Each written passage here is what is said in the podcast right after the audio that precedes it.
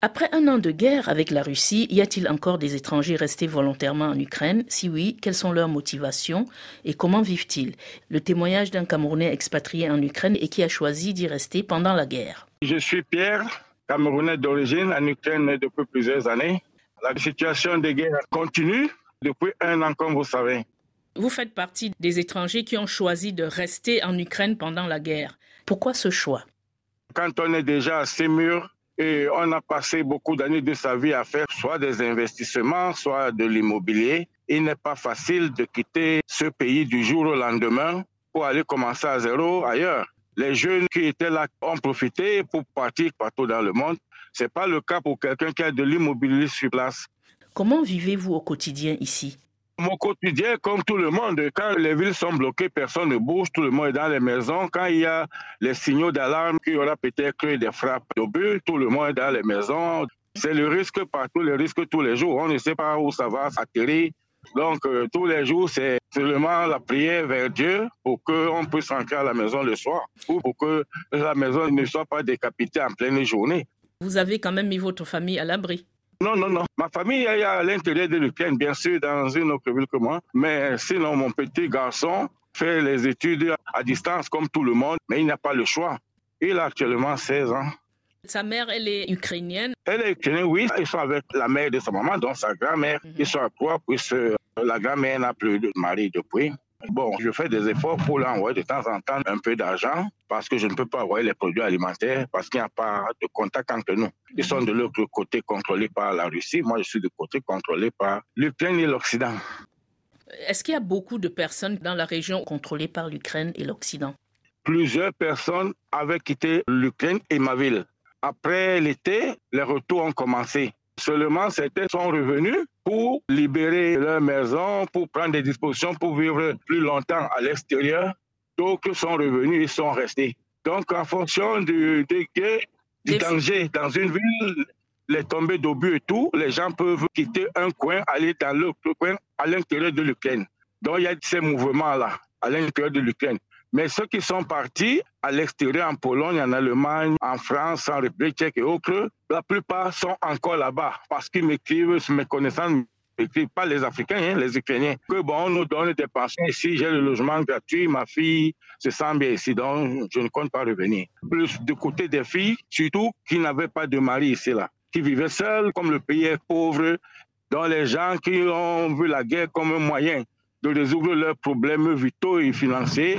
Ils ne comptent pas revenir, ils n'ont pas de maison, ils louent les maisons ici. Là-bas, le logement est gratuit ou bien semi-gratuit. Je ne connais pas exactement la situation, mhm. mais ils me racontent que là-bas, c'est mieux pour eux. Sur place, vous vivez comment et de quoi?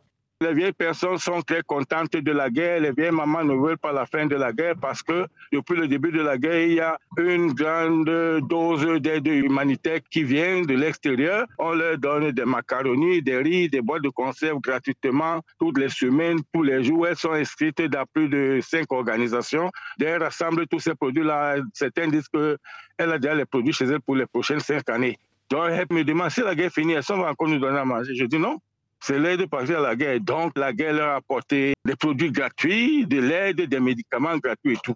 Bon, les jeunes, les garçons, ceux qui sont encore libres, hein, ils ont peur qu'ils ne soient enrôlés dans l'armée, mais ils ne sortent pratiquement pas.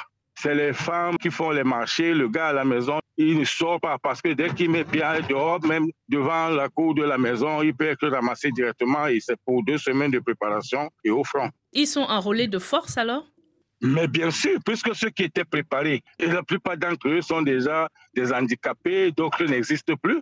Est-ce que vous ne risquez pas, en tant qu'étranger, d'être enrôlé Ils enrôlent les étrangers volontaires. Il y a près de 20 000 Polonais qui sont des militaires. Hein. Mais volontaires?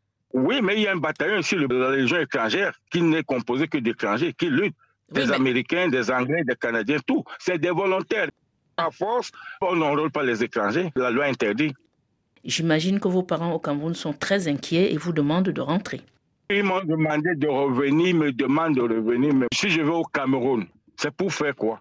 Je laisse mes deux voitures ici, je ne les retrouverai même pas dans deux semaines. Mes appartements, quatre appartements, sont loin de moi, bien sûr, mais mes voisins au moins me communiquent dans quel état. L'un d'eux a été victime des débris d'une raquette qui était tombée dans la cour, dont les véhicules sont cassés. Je ne peux pas arriver là-bas parce qu'on est dans deux pays différents maintenant. Mais dès que ça se calme, j'irai.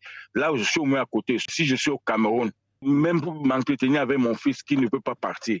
Donc, oui, il y a des raisons. Ma famille s'inquiète. Son souhait a été que je vienne venir, c'est dire, me faire, c'est difficile. Pourquoi avez-vous quitté votre ville de résidence pour aller vous réfugier à la campagne? Les obus visent plus les villes que les campagnes. Les gens du village, quand il y a des explosions non loin, ils sont effrayés, ils restent dans leur maison. Certains aussi, au début surtout, descendaient dans les caves. Mais maintenant, ils sont habitués à ces sirènes, ils sont habitués à ces éclats. Ça ne fait plus peur à personne. On se dit que tu peux te cacher, ça te. Tu peux ne pas te cacher, ça te clôt. Ce qui va arriver, arrivera.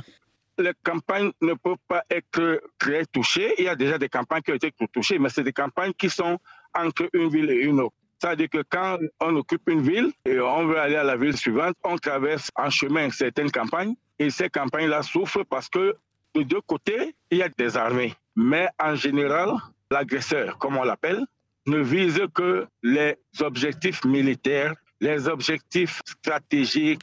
C'est ça aussi qui donne le courage aux gens. Les gens se sont un peu habitués que ce n'est pas eux qui sont visés. C'est pour ça que les marchés travaillent les supermarchés, les taxis, les bus, même les cafés. Les gens mangent, ils font leurs anniversaires, leurs fêtes. Est-ce qu'il y a beaucoup d'étrangers qui, comme vous, sont restés en Ukraine? Je connais un seul Africain, donc je sais qu'il est là. Dans quelle région exactement, je ne peux pas dire. Un Camerounais aussi. On s'était contacté, il m'avait dit qu'il est là avec euh, sa famille. Mais sinon, beaucoup d'étrangers étaient partis. La plupart que je connaissais sont partis.